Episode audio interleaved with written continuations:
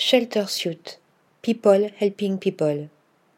Talons vertigineux, mini-jupe beaucoup trop serrée, ceinture qui coupe la respiration, l'idée qu'un vêtement puisse sauver une vie ne nous a jamais effleuré l'esprit. Pourtant, elle finit par jaillir, il y a huit ans, dans la tête de Timer quand il apprend que le père sans domicile fixe d'un de ses amis est mort de froid. Alors qu'il est en pleine recherche d'un vêtement unique en son genre, pour un projet scolaire, il crée d'abord le shelter suit, une veste sac de couchage, puis par la suite le shelter bag, même concept mais en version sac.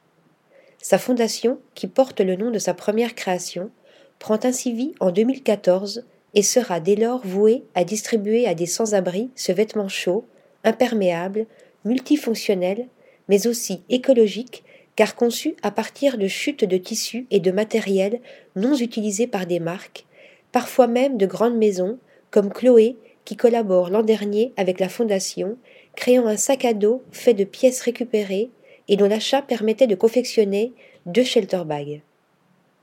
Cette saison, Bass Timers présentait au nom du label Shelter Suit un défilé au Palais de Tokyo durant la Fashion Week parisienne. Soutenu une fois encore par Chloé, par le don de matières premières, il dévoile une mode dégenrée, pratique, parfois même réversible, imposante mais par-dessus tout sportswear. Sur certaines pièces de la collection était imprimé son mantra People helping people. Avec la rue comme essence, les modèles défilaient autour d'amas du fameux sac de couchage, sacs qui ont été, bien évidemment, distribués aux sans-abri à l'issue du show. Article rédigé par Shayness Tilly.